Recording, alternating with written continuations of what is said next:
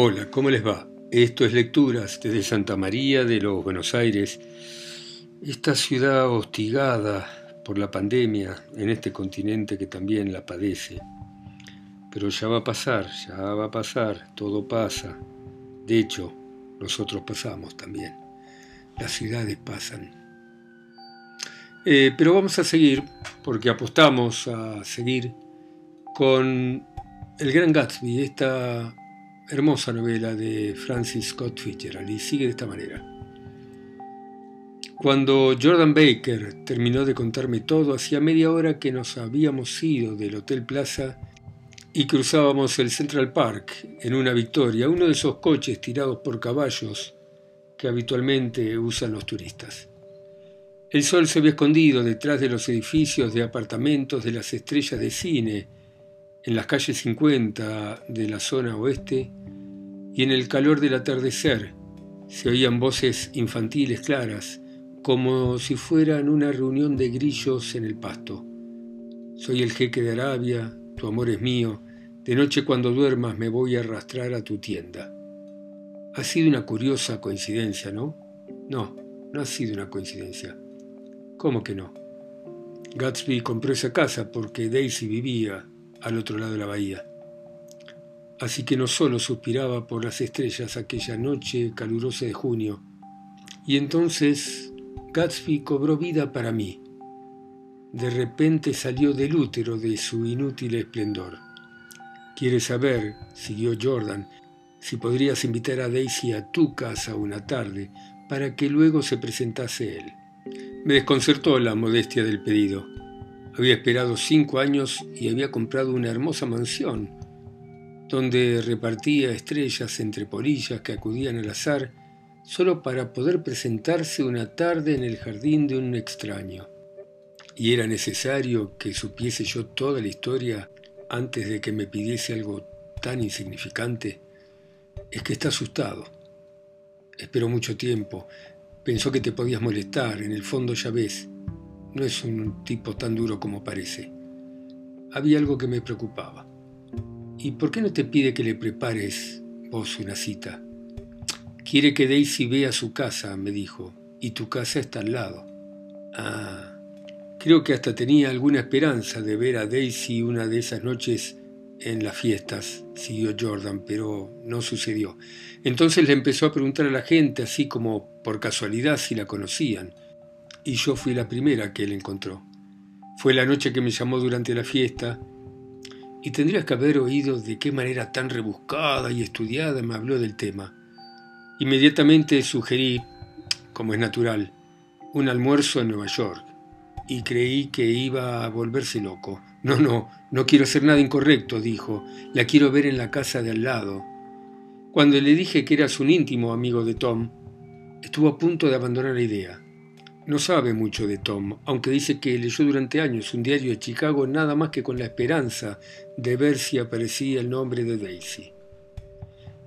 Se había puesto más oscuro y al pasar por debajo de un puente, mi brazo rodeó el hombro de Jordan. La traje hacia mí y la invité a cenar.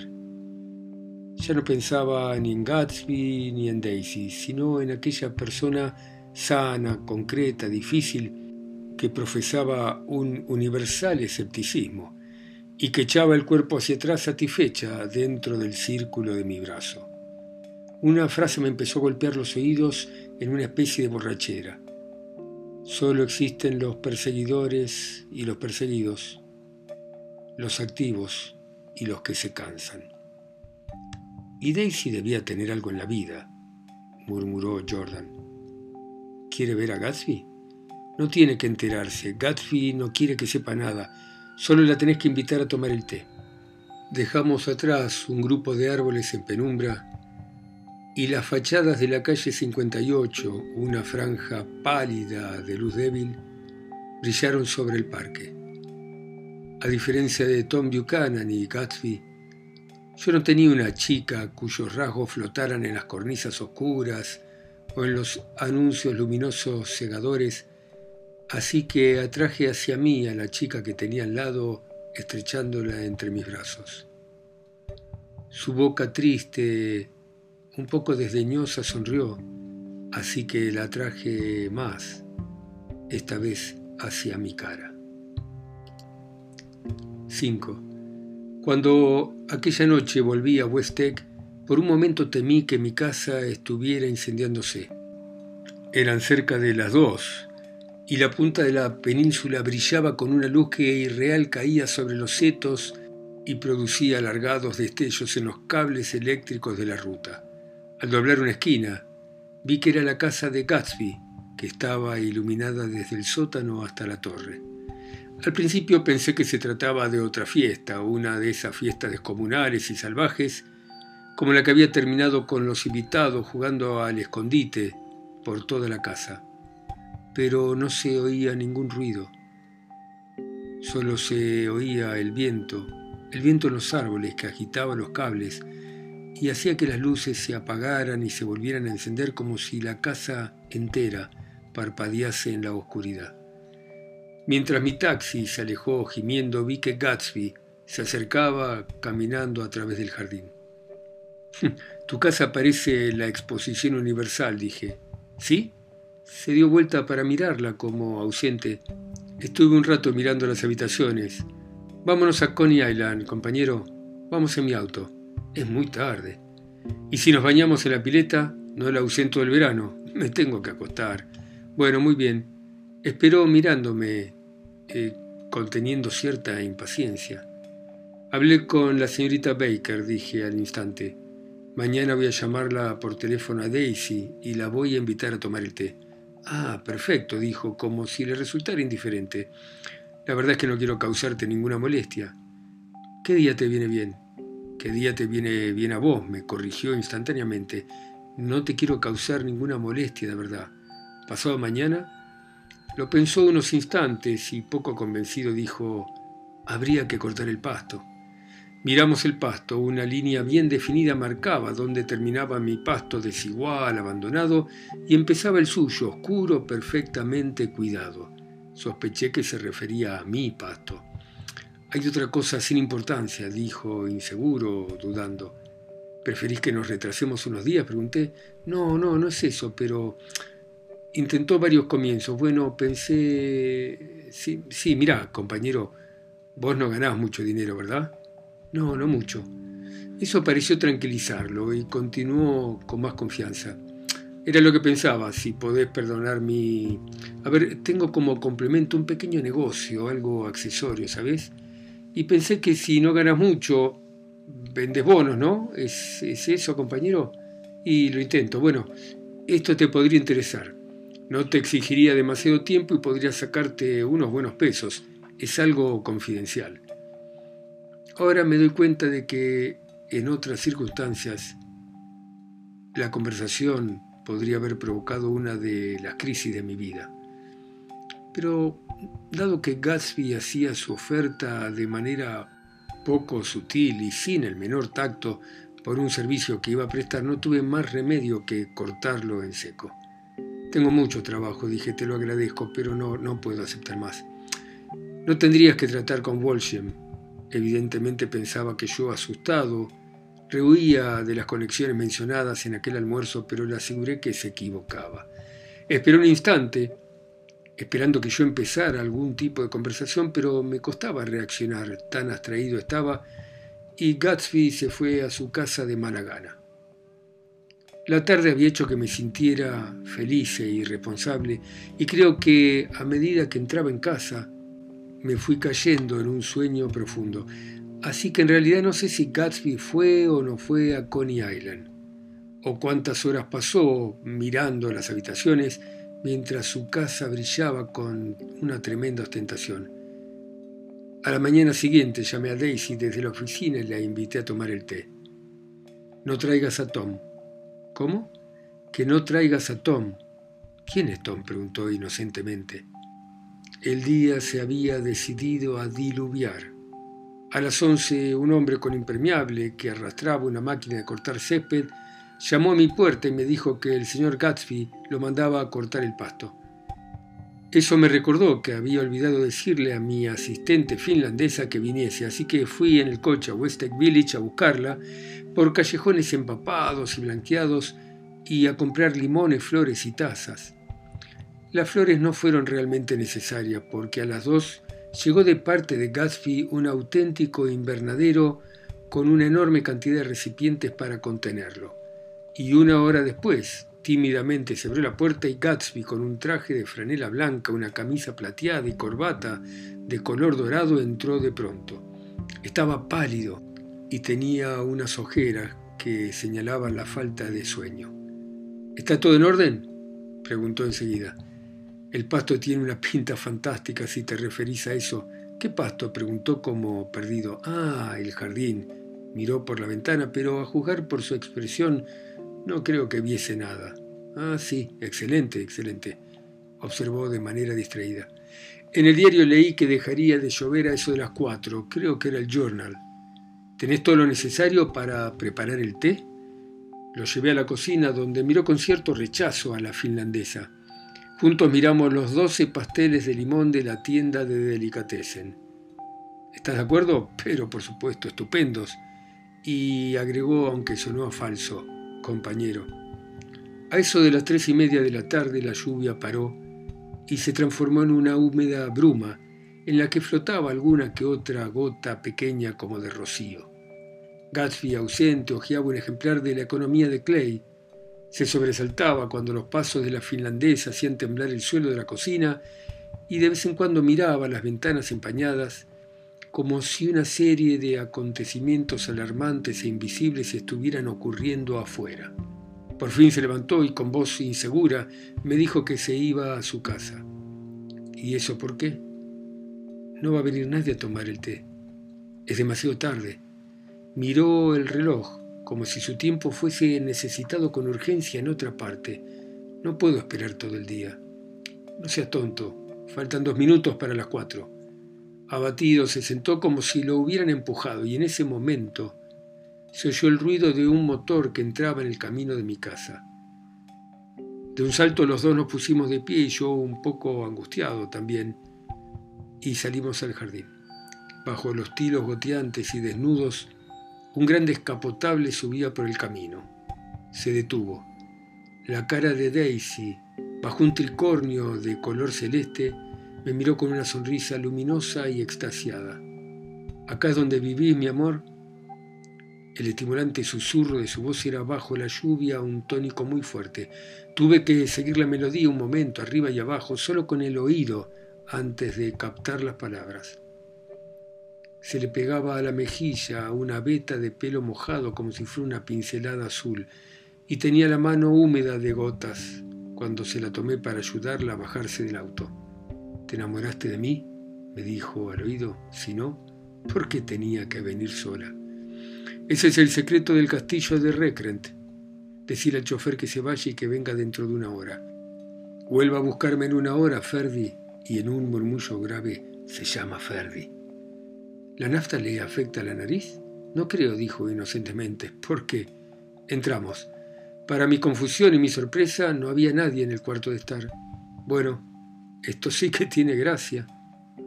¿Qué es lo que tiene gracia? Dio vuelta la cabeza a la vez que sonaban unos golpes solemnes y suaves en la puerta. Fui a abrir. Era Gatsby, pálido como muerto, con las manos hundidas como plomos en los bolsillos de su saco, sobre un charco de agua, y desde allí me miraba trágicamente a los ojos. Con las manos todavía en los bolsillos de su saco, cruzó a mi lado el recibidor con majestuosidad, giró de pronto como si anduviera sobre un alambre y desapareció en la sala de estar. No tenía ninguna gracia. Consciente de cómo me latía el corazón de manera acelerada, le cerré la puerta a la lluvia que había empezado a aumentar. Durante unos segundos no se oyó nada. Luego me llegó desde el cuarto de estar una especie de murmullo ahogado, una risa interrumpida, y la voz clara y artificial de Daisy. Por supuesto que sí. Me alegra tanto volver a verte.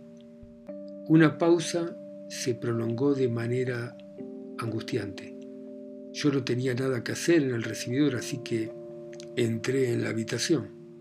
Gatsby todavía, con las manos en los bolsillos, se había apoyado en la repisa de la chimenea, en una imitación forzada de absoluta naturalidad, incluso del aburrimiento. Se echaba hacia atrás la cabeza de tal modo que descansaba en la esfera de un difunto reloj y desde esa postura miraba con ojos perturbados a Daisy, que estaba elegante pero asustada, sentada en el borde de una silla. Ya nos conocíamos, murmuró Gatsby. Me miró unos instantes mientras sus labios se abrieron en un intento fallido de risa. Por suerte el reloj aprovechó ese momento para inclinarse peligrosamente bajo la presión de la cabeza de Gatsby, que se volvió y lo agarró con dedos temblorosos para devolverlo a su lugar. Luego rígido se sentó con el codo en el brazo del sofá y la barbilla en la mano. Perdón por lo del reloj, dijo. La cara me ardía como si estuviéramos en el trópico de cáncer. No fui capaz de encontrar ni un solo lugar común de los miles de lugares comunes que tengo en la cabeza. Es un viejo reloj, dije estúpido. Creo que por un momento los tres pensamos que se había hecho pedazos contra el suelo. Hace muchos años que no nos vemos, dijo Daisy, con la voz más neutra que se podía escuchar. Va a ser cinco años el próximo noviembre. La respuesta automática de Gatsby nos paralizó por un par de minutos. Los había hecho levantarse con la sugerencia desesperada de que me ayudasen a preparar el té en la cocina cuando la finlandesa del diablo lo trajo en una bandeja. Entre la confusión oportuna de pasteles y tazas se estableció cierta cordialidad física. Gatsby se retiró a la sombra mientras Daisy y yo hablábamos, y desde allí nos miraba alternativamente a uno y a otro, intensamente, con ojos llenos de infelicidad y de tensión. Pero, dado que la serenidad no era un fin en sí, me excusé en cuanto pude y me levanté. ¿A dónde vas? preguntó Gatsby alarmado. Volveré. No, no, tengo que hablar con vos antes de que te vayas. Me siguió a la cocina, descompuesto, cerró la puerta y, totalmente abatido, murmuró, Ay, Dios mío, ¿qué pasa? Que fue una equivocación, todo esto ha sido un, error, un, error terrible, dijo negando con la cabeza. Te sentís violento, nada más. Y por suerte, agregué, Daisy también se siente violenta. ¿Se siente violenta? repitió con incredulidad. Tanto como vos. No, no hables tan alto. Te estás portando como un chico, corté impaciente. No solo eso, te estás portando de manera poco educada. Allá está Daisy sola. Levantó la mano para detener mis palabras, me lanzó una mirada inolvidable de reproche y abrió la puerta con mucho cuidado para volver a la otra habitación. Yo salí por la puerta de atrás, el mismo camino que Gatsby nervioso había tomado media hora antes para rodear la casa, y corrí hacia un inmenso y nudoso árbol negro cuyas hojas tejían una pantalla contra la lluvia. Otra vez había empezado a diluviar y mi pasto desigual, recién afeitado por el jardinero de Gatsby, estaba lleno de minúsculos pantanos de barro y ciénagas prehistóricas. No había nada que mirar desde el pie del árbol excepto la enorme casa de Gatsby, así que me puse a mirarla como canta el campanario de su iglesia durante media hora. Un fabricante de cerveza la había construido al principio de la moda de la arquitectura de época 15 años antes y decían que se había comprometido a pagar durante cinco años los impuestos de las casas de campo de todo el vecindario si los propietarios hacían los tejados de paja. Puede que el general Rechazo disuadiera al cervecero de su plan de fundar una familia. Inmediatamente empezó la decadencia. Sus hijos vendieron la casa cuando la corona fúnebre aún colgaba de la puerta. Los americanos, dispuestos a ser siervos e incluso impacientes por serlo, siempre se han mostrado reacios a ser gente de campo. Media hora después, el sol salió y el automóvil tomó el camino de la casa de Gatsby con las materias primas para la cena de la servidumbre. Estaba seguro de que Gatsby no iba a comer. Una sirvienta empezó a abrir las ventanas de la planta alta de la casa Apareció un ratito en cada una y asomándose al amplio mirador, escupió hacia el jardín. Era hora de regresar. La lluvia, mientras duró, parecía el murmullo de las voces de Daisy y Gatsby aumentando, creciendo de vez en cuando en ráfagas de emoción. Pero ahora, en el silencio nuevo, Sentí que el silencio también había caído sobre la casa. Entré. Hice todo el ruido que pude en la cocina, salvo derribar el horno, pero no creo que oyeran nada. Estaban sentados en los extremos del sofá, mirándose como si esperaran la respuesta a una pregunta o flotase una pregunta en el aire y todo rastro de incomodidad había desaparecido. La cara de Daisy estaba llena de lágrimas y cuando entré se levantó de un salto y se las empezó a secar con un pañuelo ante el espejo. Pero en Gatsby se había producido un cambio que realmente desconcertaba. Literalmente resplandecía. Sin una palabra o un gesto de alegría, irradiaba bienestar y era un bienestar que llenaba el cuarto. Ah, hola compañero, dijo como si no me hubiese visto en años. Pensé que por un momento me iba a dar la mano. Dejó de llover, ¿sí? Cuando entendió lo que yo acaba de decirle, que campanillas del sol brillaban en la habitación, sonrió como un meteorólogo, como el patrocinador extasiado de la luz que había regresado y repitió la novedad a Daisy. ¿Qué te parece? Dejó de llover. Me alegro, Jay. Su garganta, llena de una belleza dolorosa y triste, solo hablaba de una felicidad inesperada. Quiero que me acompañen a casa, me gustaría enseñársela a Daisy. ¿Estás seguro de que querés que vaya yo? Absolutamente, compañero. Daisy subió a lavarse la cara y demasiado tarde me acordé humillado de mis toallas. Mientras tanto, Gatsby y yo esperábamos en el jardín. Mi casa está bien, ¿verdad? me preguntó. Fíjate cómo da la luz en la fachada. Reconocí que era estupenda. Sí, la recorrió con la mirada, deteniéndose en el arco de cada puerta, en la solidez de cada torre. Tardé cuatro años en ganar el dinero para poder comprarla. Creí que habías heredado tu dinero. Y lo heredé, compañero, dijo inmediatamente, pero perdí casi todo en el gran pánico, en el gran pánico de la guerra. Pensé que no sabía muy bien lo que decía, pero cuando le pregunté a qué tipo de negocio se dedicaba, me dijo, eso es asunto mío, antes de darse cuenta de que no había sido una respuesta educada. Bueno, muy bien, dejamos por acá esta historia de amor, ¿no? De Gatsby y Daisy y nuestro amigo que está en el medio. Eh, gracias por escucharme ustedes en sus ciudades, países, continentes, islas. A mí estoy acá lejos, en Santa María de los Buenos Aires. Chao, seguimos mañana.